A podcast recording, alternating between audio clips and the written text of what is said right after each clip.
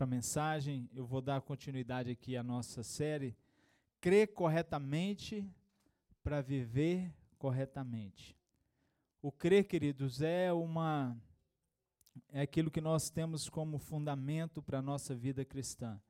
E se nós queremos uma vida cristã saudável, uma vida cristã produtiva, nós precisamos crer corretamente.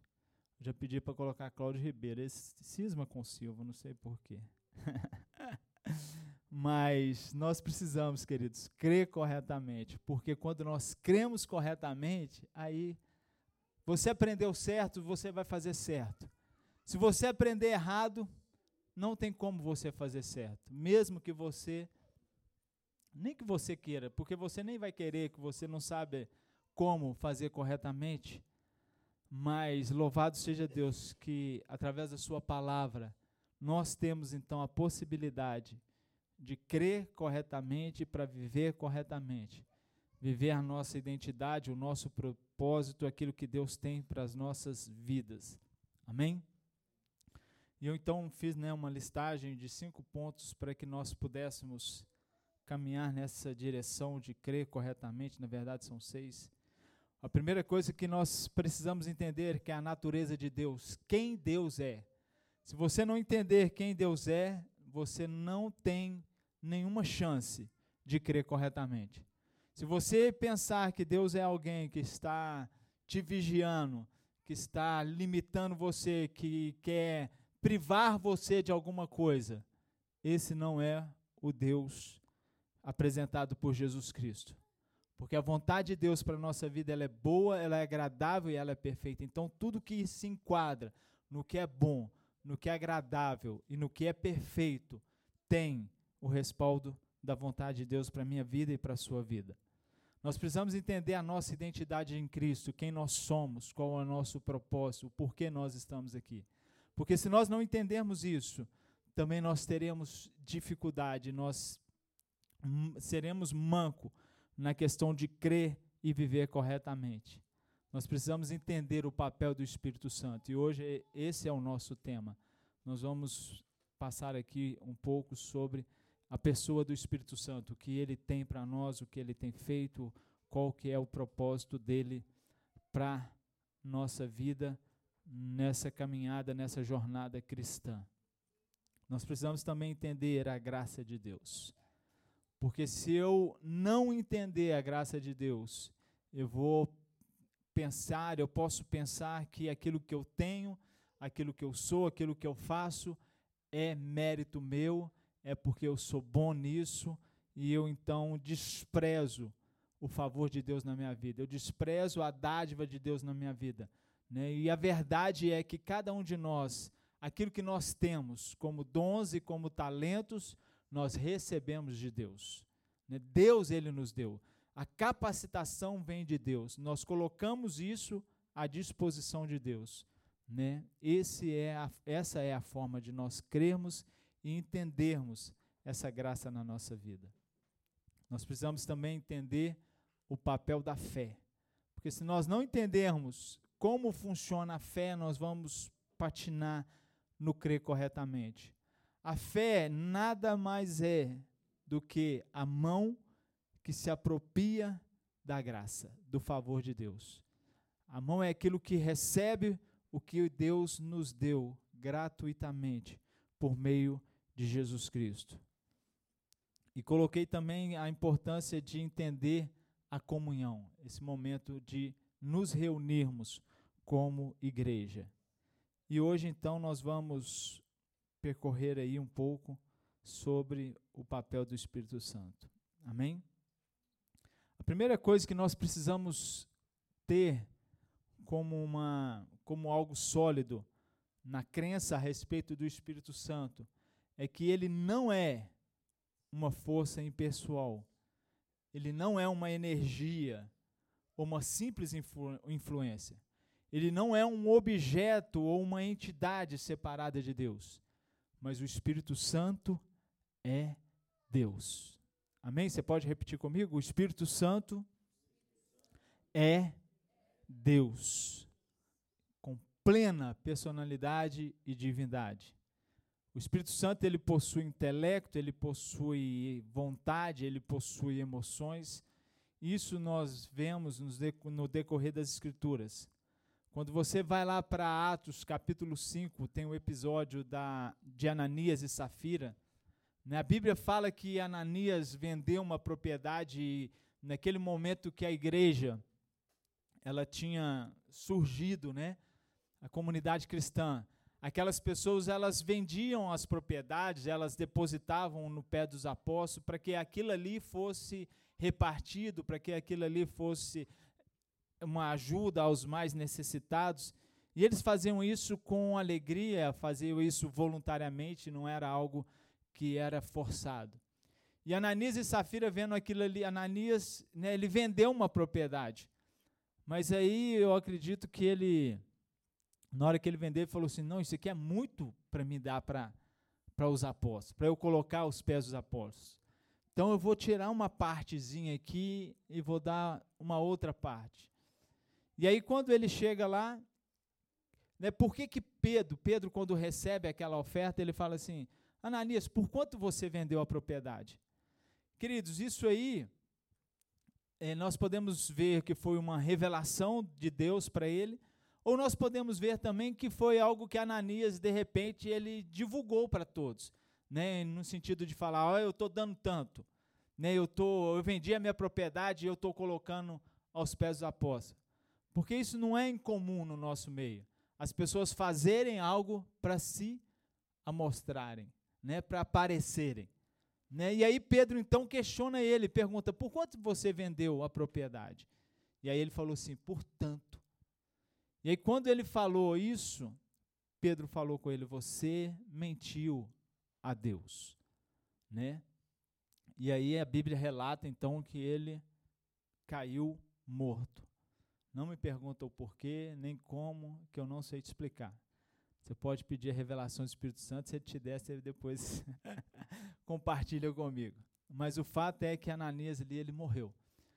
E aí quando chegou a sua mulher, também foi perguntado para ela, por quanto que o seu marido vendeu a propriedade?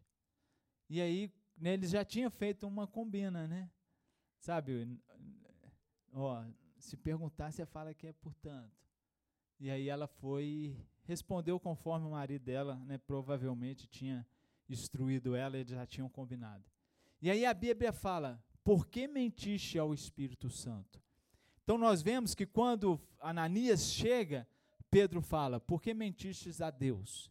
E aí quando Safira chega, Pedro fala: Por que mentiste ao Espírito Santo? Então não eram duas pessoas, era uma pessoa.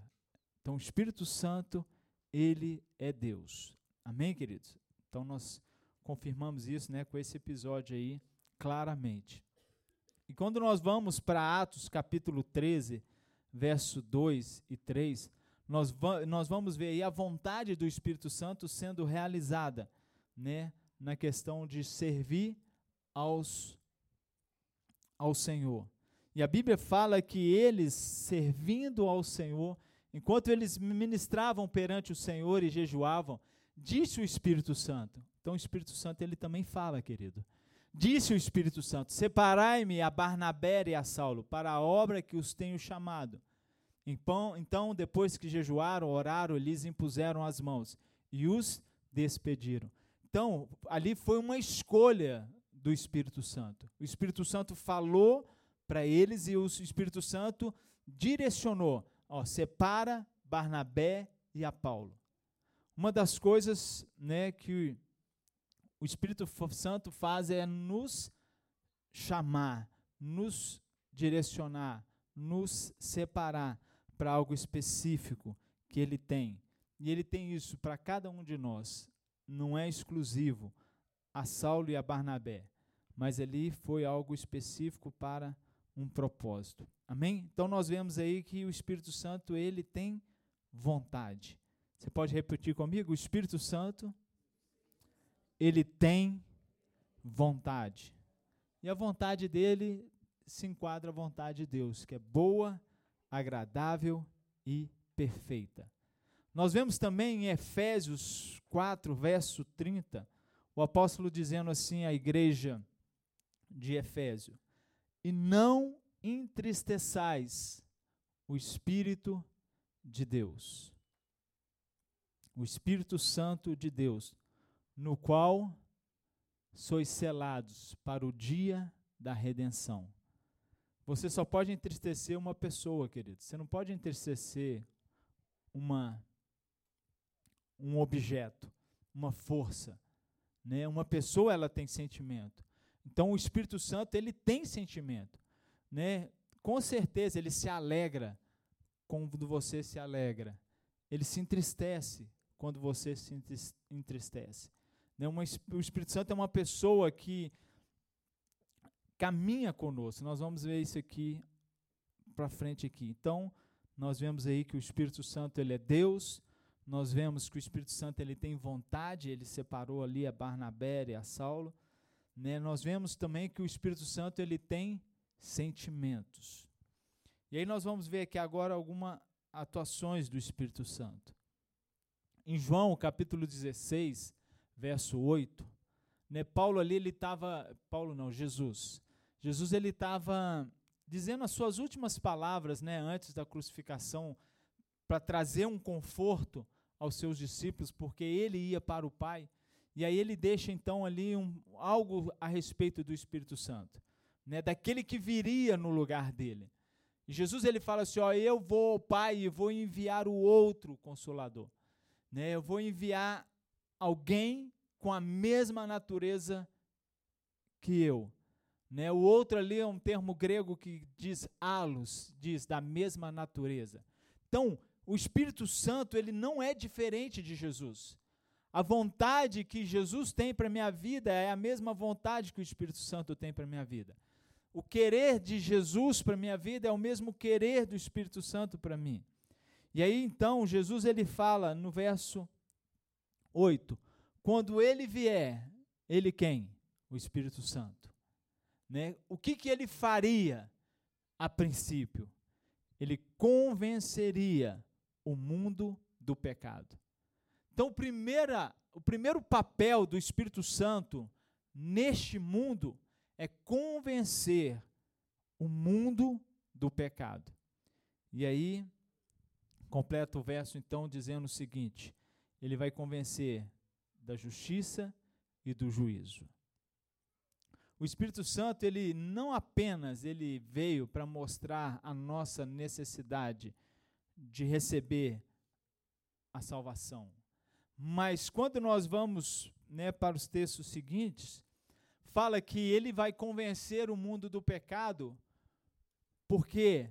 Porque não creram em mim. Então, o pecado do mundo é não crer em Jesus. Como assim não crer em Jesus? Queridos, o único pecado que vai levar a pessoa para o inferno é não crer em Jesus, sabia disso? Por quê? Porque Jesus, ele é o maior presente para a humanidade. A maior dádiva que Deus deu ao homem se chama Jesus. E quando eu não creio que Jesus ele é quem ele diz que é, quando eu não creio que Jesus fez aquilo que a Bíblia diz que ele fez, quando eu não creio que Jesus tem para minha vida aquilo que a Bíblia revela como vontade de Deus, eu estou desprezando o que Deus me deu de mais valioso, que é o seu filho.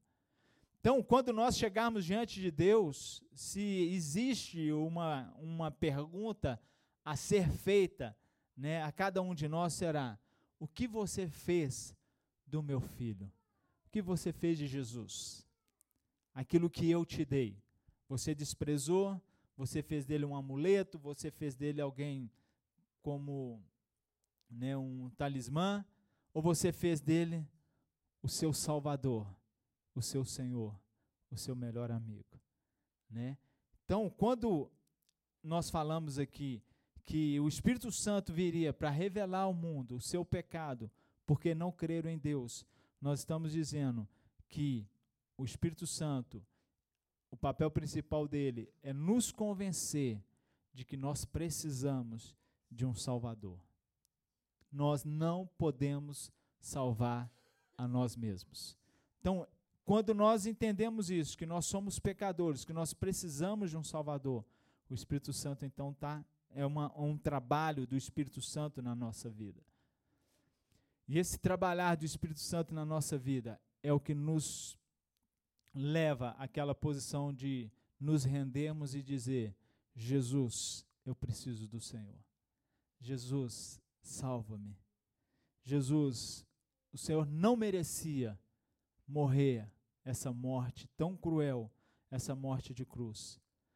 Mas o Senhor morreu. O Senhor morreu. E eu recebo essa substituição, esse sacrifício. Eu acredito, eu creio, eu recebo essa salvação. Amém? Então, o primeiro papel do Espírito Santo é nos convencer do pecado, é nos convencer que nós precisamos de um Salvador. Então, nós depositamos a nossa fé e nós cremos em Jesus como Senhor e o Salvador da nossa vida. Esse texto também diz que o Espírito Santo viria convencer da justiça. Que justiça que é essa? Queridos, essa justiça é que Deus se satisfez naquilo que Jesus sofreu. Então, o Espírito Santo convence as pessoas de que a justiça de Deus foi cumprida em Jesus, que morreu pelos pecados de todos e ressuscitou para trazer vida e salvação. Essa é a justiça. Então, quando eu sou convencido de que a obra de Cristo ela foi perfeita, né, eu tiro então os olhos de mim para para minha performance, né? Então eu não olho mais para aquilo que eu faço, para aquilo que eu sou, mas eu olho para aquilo que Jesus fez, para aquilo que Jesus é. E a justiça de Deus, ela foi satisfeita integralmente em Jesus. Quando nós falamos, né, nós usamos muito, né, as pessoas usam muito essa expressão. Deus é amor mas Deus é justiça, como se diz. Deus é bom, mas ele pode então também pegar você e torcer você. Né? Você vai pagar pelo aquilo que você fez. Querido, nós não pagamos pelos nossos erros por conta da justiça de Deus. Nós pagamos pelos nossos erros por conta da, do, da nossa colheita pelo nosso plantio, pelo princípio da semeadura e da colheita. Por quê? porque a justiça de Deus já foi satisfeita em Cristo Jesus. Aquele que não tinha pecado, aquele que não conheceu o pecado, ele se fez pecado no nosso lugar e morreu a pior morte que pode existir. E ali naquela cruz, Deus satisfez a sua justiça. Deus é justo. Amém, queridos? Ele não pode inocentar o culpado simplesmente. Por isso, Jesus se apresenta e paga a nossa dívida, paga pelos nossos erros. A justiça de Deus foi cobrada. Então, nós precisamos entender isso. E esse é o papel do Espírito Santo na nossa vida, né? Nos convencer, em primeiro lugar, que nós precisamos de um Salvador, convencer o mundo do pecado, nos convencer da justiça de Deus e também do juízo. Essa tríade diz respeito ao princípio para nós vivermos essa fé em Cristo Jesus. Quando fala do juízo, né, essa declaração de Jesus se refere à vitória definitiva de Cristo sobre o poder de Satanás na cruz. Amém? Repete comigo assim. E do juízo essa declaração de Jesus se refere à vitória definitiva de Cristo sobre o poder de Satanás na cruz, por meio da morte e da sua ressurreição. O juízo foi findado. Satanás foi julgado e ele já está condenado. Não resta mais nada para ele. Jesus ele triunfou sobre o pecado. a morte e todas as forças malignas. E essa vitória em Cristo sobre o príncipe deste mundo significa que Satanás já está derrotado e o seu destino final já está determinado. Então, aquele que recebe a Cristo como seu Senhor, aquele que é convencido do pecado, aquele que é convencido da justiça, Jesus ele fala para ele: juízo. Mas esse juízo é sobre aquele que deveria ser condenado. E ele foi condenado, julgado, sentenciado, e não resta para ele mais nenhum recurso. Jesus triunfou sobre o diabo. Se eu não entender isso, eu vou viver uma vida sem o crer corretamente. Se eu não entender que Satanás ele não tem poder contra mim, se eu não entender que o pecado ele não tem poder contra mim, se eu não entender que o príncipe deste mundo já foi julgado, e a palavra de Deus fala que ele foi colocado ao desprezo, eu vou estar tá dando moral para o inimigo vencido. E quando eu dou moral para o inimigo vencido, ele faz gracinha, ele vai fazer palhaçada. Mas quando ele sabe que eu sei dessa verdade gloriosa de Cristo Jesus, queridos, você se torna uma ameaça para o império das trevas. Satanás, ele na verdade, ele corre de você. Satanás, na verdade, quando você chega, ele fala assim: perdi, deixa eu sair daqui. Essa é a realidade. Imagine você se a igreja entendesse isso, de fato. Como que nós não estaremos mais, né? nós não avançaremos mais como luz e sal nessa terra. Né? E, pelo contrário, nós vemos aí muitas pessoas lutando e brigando com o diabo. Essa briga, querida, não é nossa. Essa briga foi uma briga entre Cristo e ele. E Cristo venceu. E se nós estamos em Cristo, nós também vencemos. Em Cristo nós somos mais que vencedores. É isso que a palavra afirma sobre a minha vida e sobre a sua vida. Por isso que nós precisamos crer corretamente. Amém? Você que crê em Jesus tem o poder e a proteção do Espírito Santo para resistir às tentações de Satanás e viver uma vida de vitória. Aleluia. Nós vamos ver aqui agora também a atuação do Espírito Santo na regeneração e no novo nascimento. João capítulo 3, verso 5 e verso 6. Jesus ali ele estava respondendo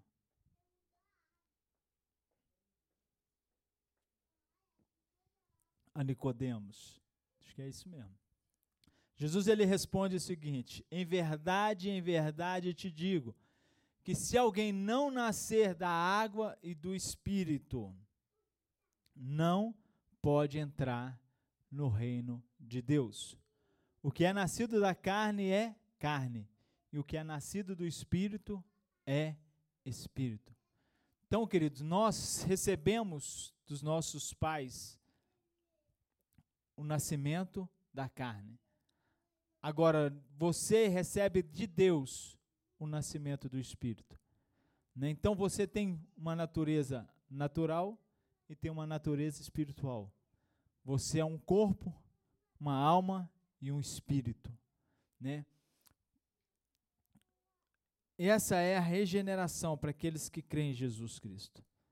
Tito, capítulo 3, verso 5, né, também afirma aí a respeito do Espírito Santo como aquele que hum, naquele que nós somos gerados. E aí fala aí, ó, não por obras, não em virtude de obras de justiça que nós houvéssemos feito, mais uma vez aí dizendo sobre justiça. Não foi nós que fizemos, não foi nós que praticamos, não foi no, não fomos nós que buscamos. Mas segundo a sua misericórdia. O que, que é misericórdia? você deixar de receber o que você merece. Aleluia. Glória a Deus que eu não recebi o que eu merecia. Obrigado, Jesus.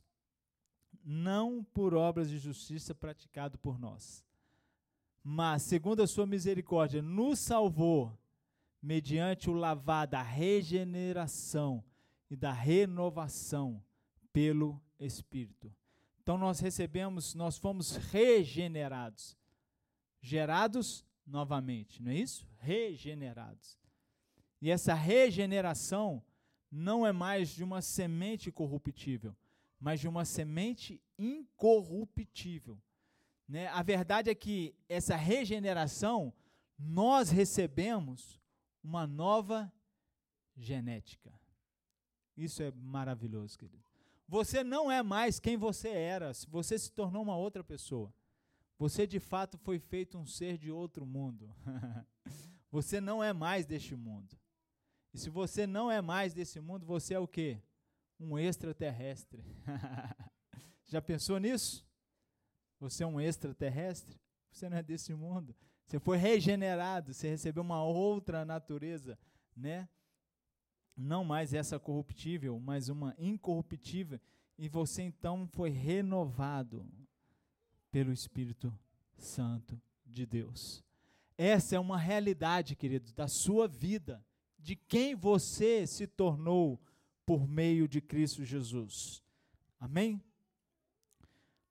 Nós vamos ver também que o Espírito Santo, né, ele tem símbolos na Bíblia. Eu não vou decorrer aqui de, de só vou frisar um deles, mas a Bíblia fala do Espírito Santo como pomba, né? Quando Jesus ele vai ali para o batismo, o Espírito Santo veio sobre ele na forma corpórea de uma pomba.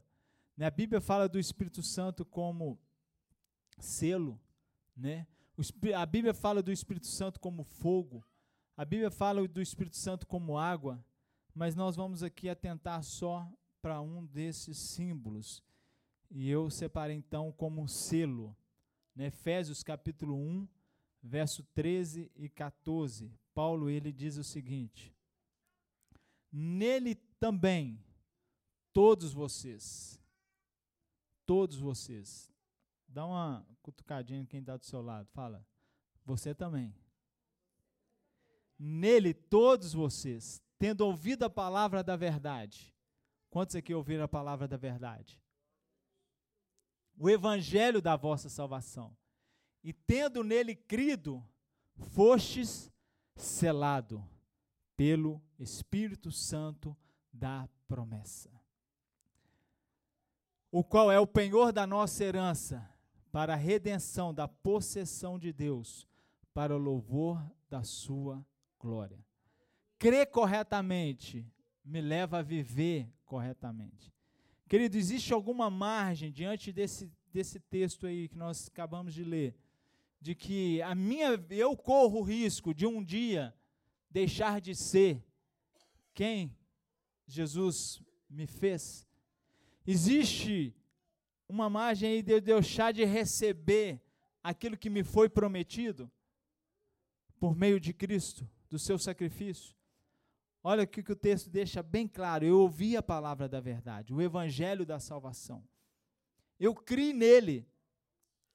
Se eu ouvi a palavra, se eu criei no evangelho da salvação, eu fui então o que? Selado. Esse selo é o que, queridos?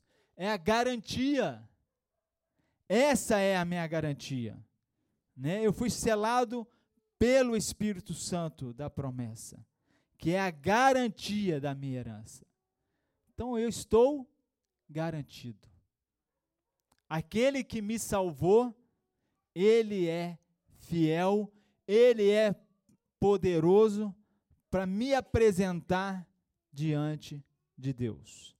Nessa trajetória, existe o selo do Espírito Santo, da promessa. A minha garantia de que eu vou para onde Ele disse que eu vou, para aquilo que Ele tem. Nada pode me tirar dessa condição. Nada.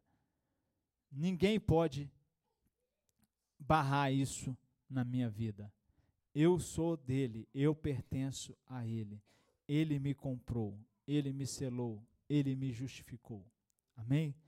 2 Coríntios capítulo 2, 2 Coríntios capítulo 1, verso 22, também fala sobre este selo do Espírito Santo.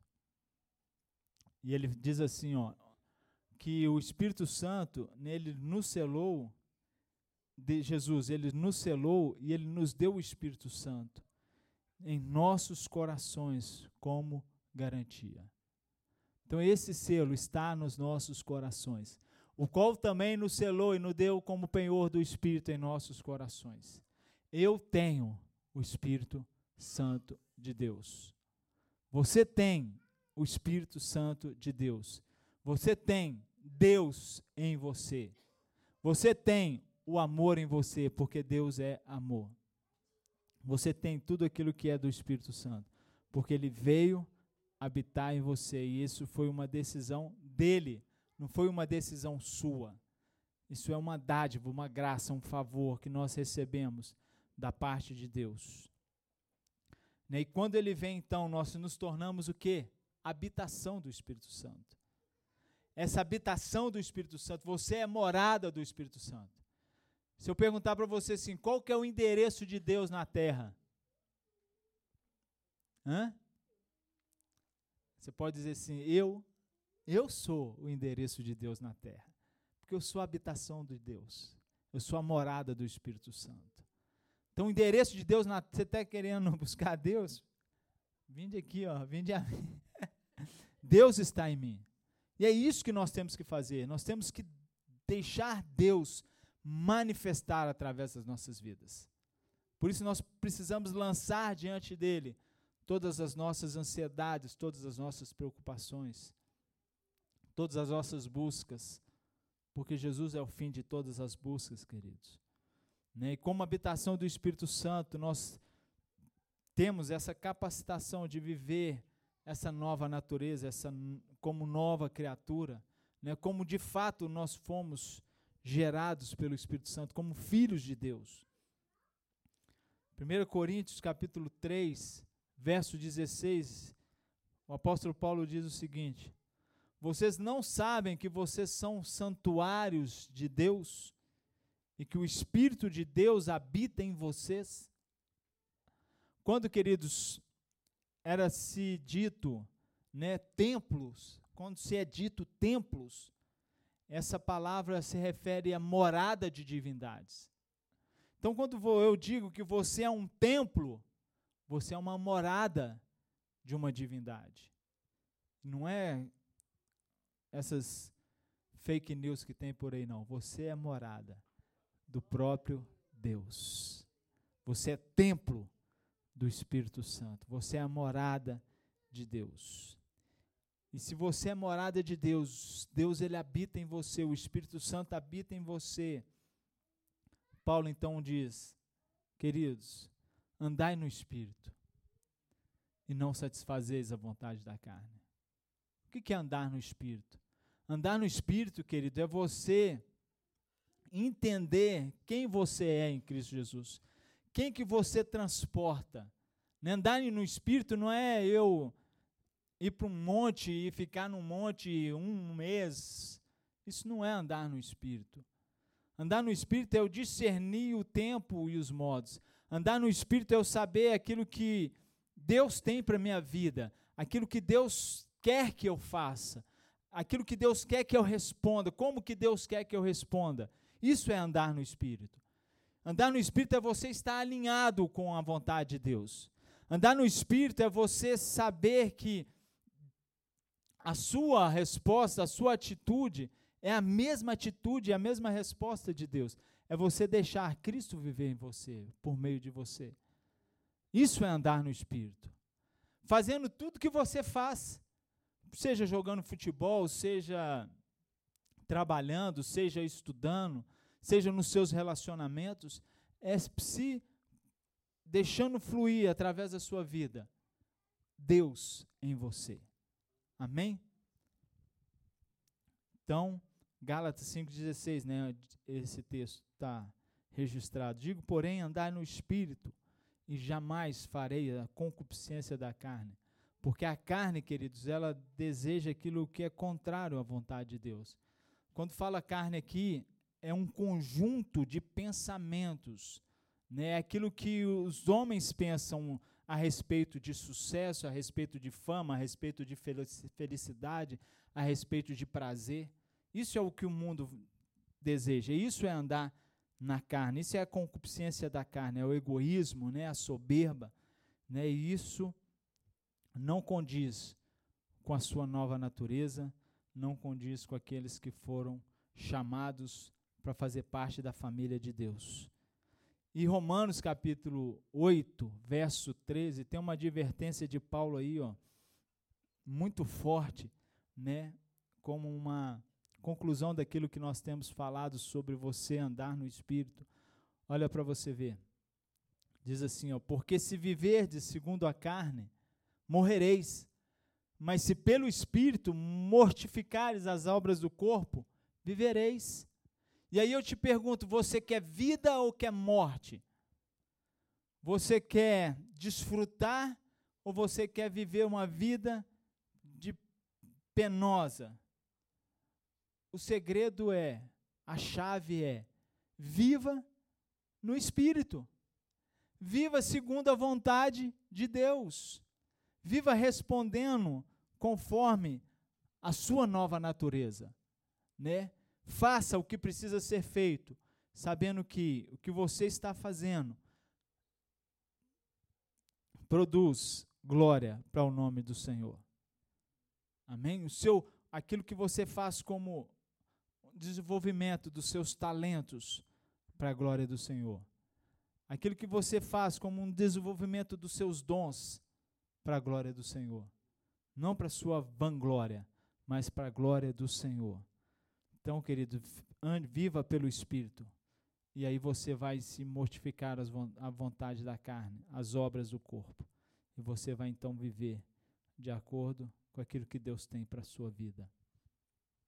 Em Gálatas capítulo 5, verso 22 e 23, Paulo lista aí né, algumas algumas manifestações do fruto do Espírito.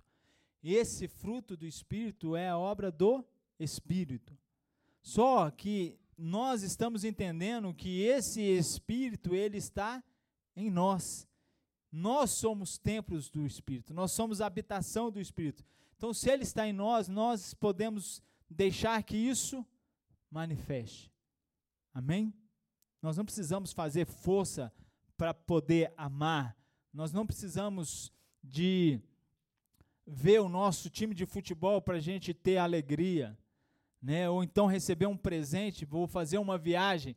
Ou, não, nós não precisamos disso. Né? Nós não precisamos sair de uma guerra para nós termos paz.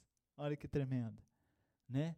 Por quê? Porque o fruto do Espírito, esse Espírito que habita em nós, é o amor, a alegria, a paz, a longanimidade, a benignidade, a bondade, a fé, a mansidão, o domínio próprio. Né? E essas coisas, queridos, não tem nenhum, nenhuma restrição, não existe nenhum, nenhuma lei, nenhum, nenhuma determinação de você fazer ou deixar de fazer, usar ou não usar. Está em você por meio de, do Espírito Santo o amor, a alegria, a paz, a bondade, a fidelidade, a mansidão, o domínio próprio. Tudo isso está em você. Eu lembro uma vez uma uma irmã, eu gosto de contar esse caso, lá na igreja em Contagem, eu falei assim, irmã, nós estamos precisando para salinha das crianças, você podia ajudar lá? Não, pastor, porque eu não tenho paciência com criança. Eu falei, você tem. Ela falou, não tem. Eu falei, você tem. Eu falei, você tem o Espírito Santo? Aí ela falou assim, tenho. O Espírito Santo é paciente. Entendeu? E aí ela ficou lá uns dias na salinha, lá, não sei como é que foi não. Mas as crianças sobreviveram. Aleluia. Então, queridos, essas são verdades, por isso que nós precisamos crer corretamente. Porque se eu não crer corretamente, eu vou achar que ah, não, eu sou assim, eu nasci assim, eu morri assim. Não, queridos. Jesus, ele é o carpinteiro e ele conserta. Amém? Ele faz novo. Oh, você recebeu uma nova genética. Você foi regenerado. Você não é mais deste mundo. Essa é a sua verdade, a sua realidade. O Espírito Santo, ele nos dá clareza e compreensão da palavra de Deus. Isso aqui é muito importante para a minha vida e para a sua vida. 1 Coríntios capítulo 2, verso 10 e verso 11. Quando nós falamos sobre essa clareza né, que Deus ele tem para as nossas vidas, isso vem através do Espírito Santo. Porque a Bíblia, queridos, ela não é um livro para ser interpretado. Ela é um livro para ser revelado. Nós vemos que muitas pessoas cometem vários erros porque interpretam as Escrituras e não recebem a revelação do Espírito. Ou seja, o que de fato Deus quis dizer com isso. E nós vemos aí em 1 Coríntios capítulo 2, verso 10 e 11, o apóstolo Paulo dizendo: "Porque Deus ele nos revelou pelo seu espírito. Pois o espírito esquadrinha todas as coisas, mesmo as profundezas de Deus. Pois qual dos homens entende as coisas do homem, senão o espírito do homem que nele está? Assim também as coisas de Deus, ninguém as compreendeu, senão o espírito de Deus. Então aquilo que é do homem é conhecido pelo homem. Aquilo que é do espírito é conhecido pelo espírito. Então, como, as, como você vai ter acesso às coisas de Deus se não pelo espírito? Não tem como. Por isso que uma pessoa que não recebeu a Cristo como Senhor e Salvador da sua vida, que ela não se tornou, que ela não foi regenerada, por mais que ela tente buscar a Deus, por mais que ela tente agradar a Deus, por mais que ela tente saber a vontade de Deus, é impossível, porque ela não tem o Espírito. E o Espírito é que presculta as profundezas de Deus. É o, o Espírito que conhece a vontade de Deus. É o Espírito que sabe o caminho de Deus. É o Espírito que sabe o que Deus tem para a sua vida e para a minha vida. E é por isso que Jesus nos enviou o Espírito, para que nós pudéssemos saber claramente qual é a vontade de Deus. Amém?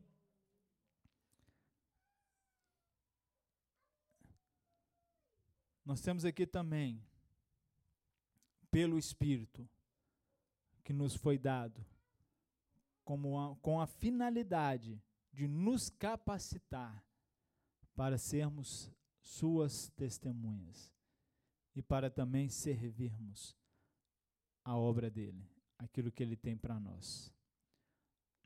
Em Atos, em Atos capítulo 1, verso 8, nós vemos Jesus dizendo: Ficai até que do alto seja revestido de poder. Ficai, porque você vai receber poder, e esse poder vai ser quando o Espírito Santo vier sobre vós. E esse poder que nós recebemos do Espírito Santo, ele é claro, é para sermos testemunhas, tanto em Jerusalém, como em toda a Judéia e Samaria até os confins da terra. Então são geografias. Você foi chamado para ser testemunha no seu na sua localidade onde você está. E você também foi chamado para ir além desse lugar. Né? E muitos se colocam aí como missionários para poder levar, serem testemunho em outros lugares. Né? Nós temos aí a Aninha que está lá na África, é isso mesmo?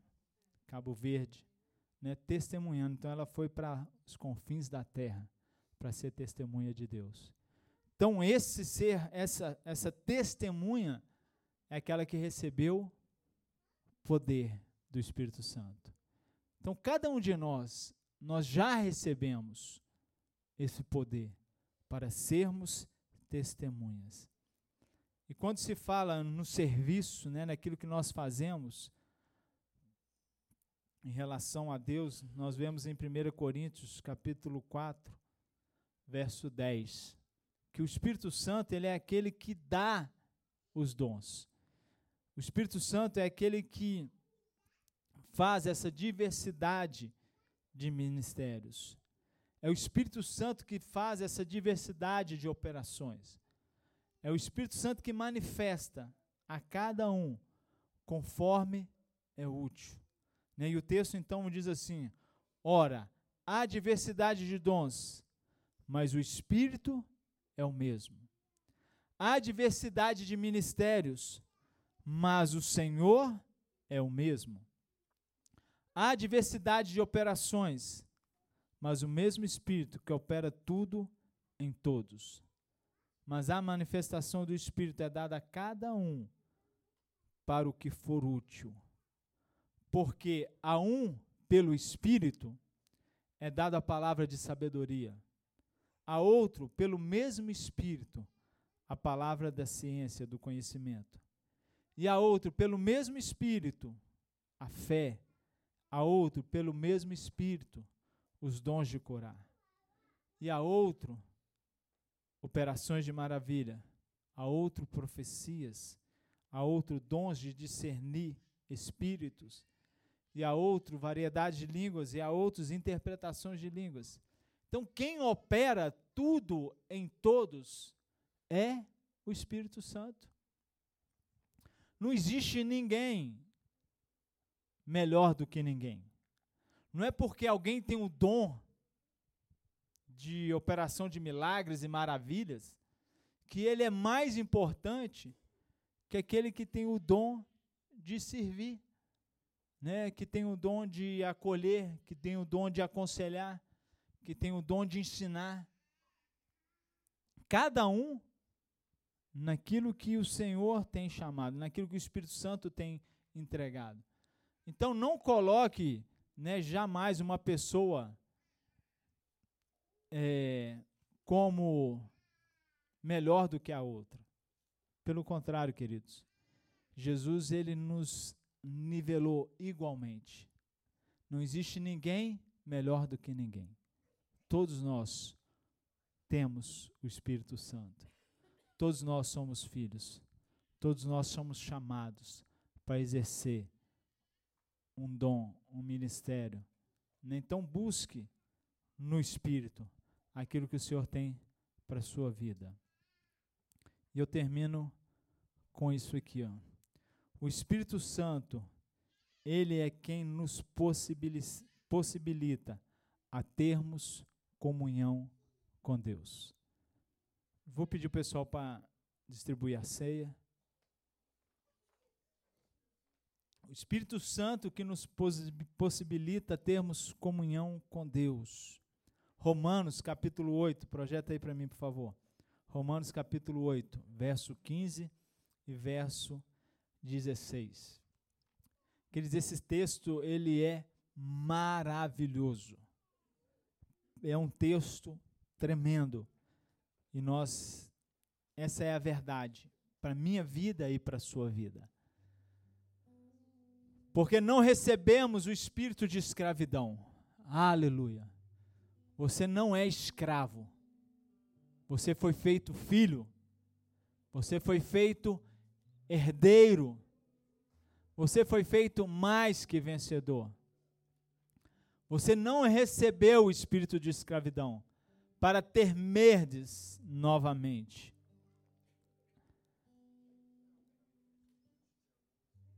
Para andar atemorizado. Mas você recebeu o espírito de adoção.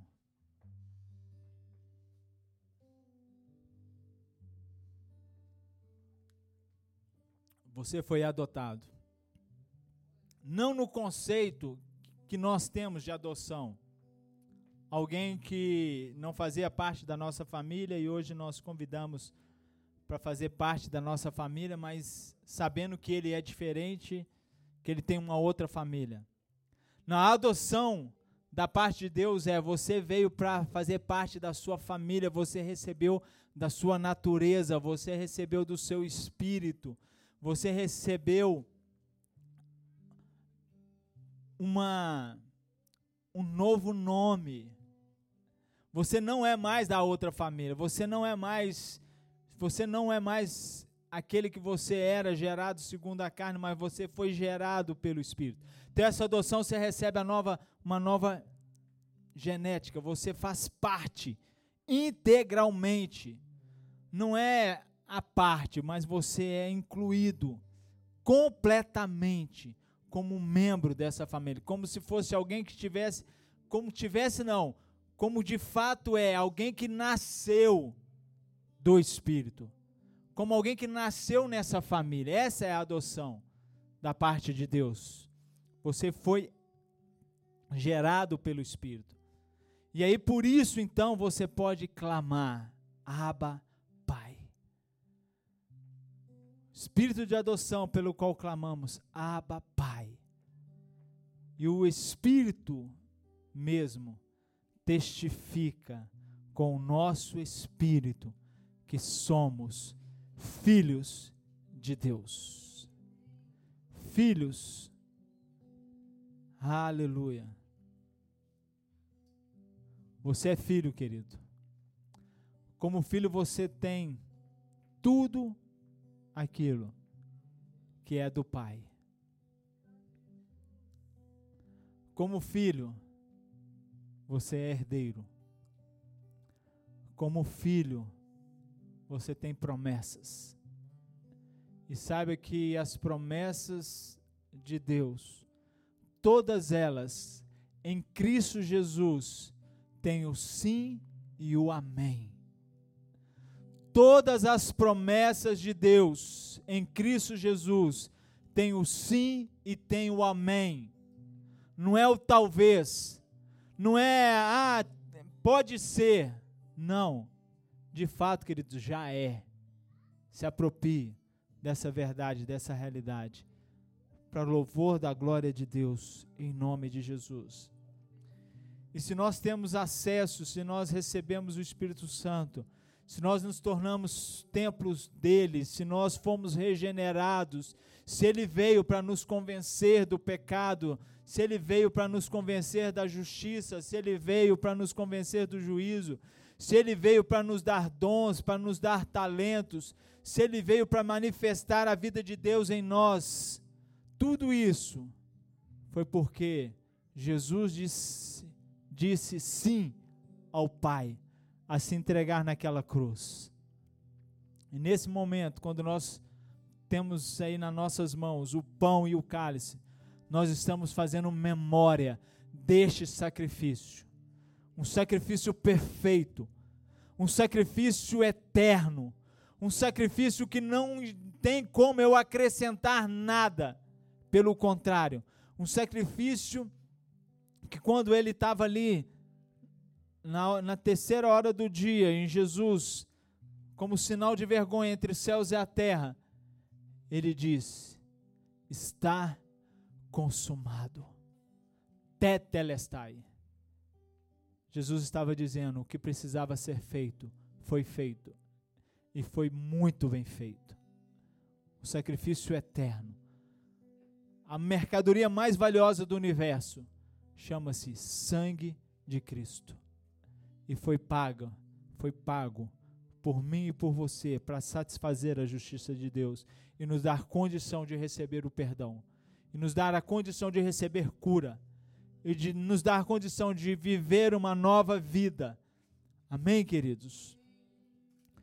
O corpo diz respeito à nossa cura, o sangue diz respeito à nova aliança.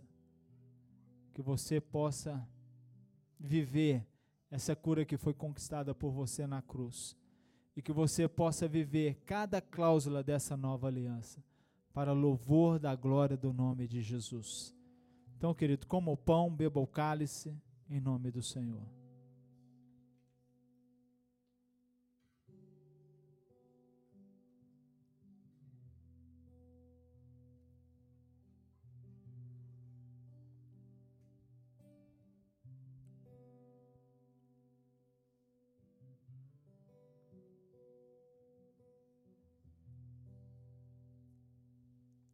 Faça sua oração, agradeça a Deus.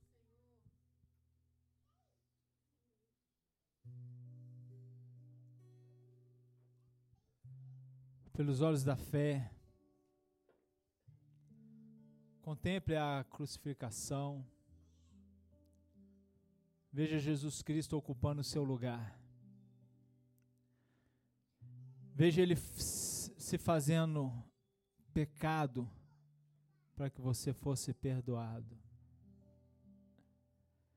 Veja ele se fazendo maldito para que você fosse abençoado.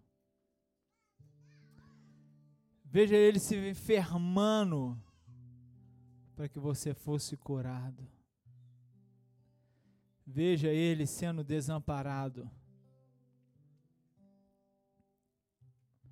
O único homem na história que foi desamparado por Deus chama-se Jesus. O único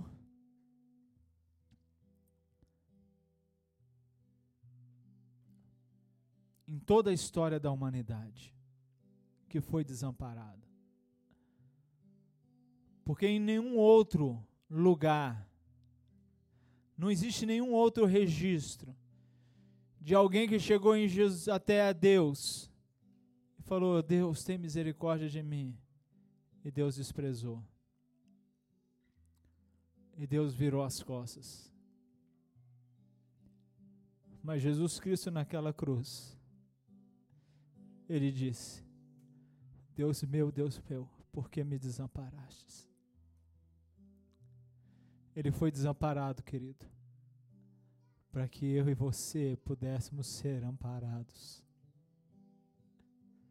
Não viva quem disso em nome de Jesus. Não se deixe levar por aquilo que o mundo tem a oferecer. Não enche sua mente, não enche seu coração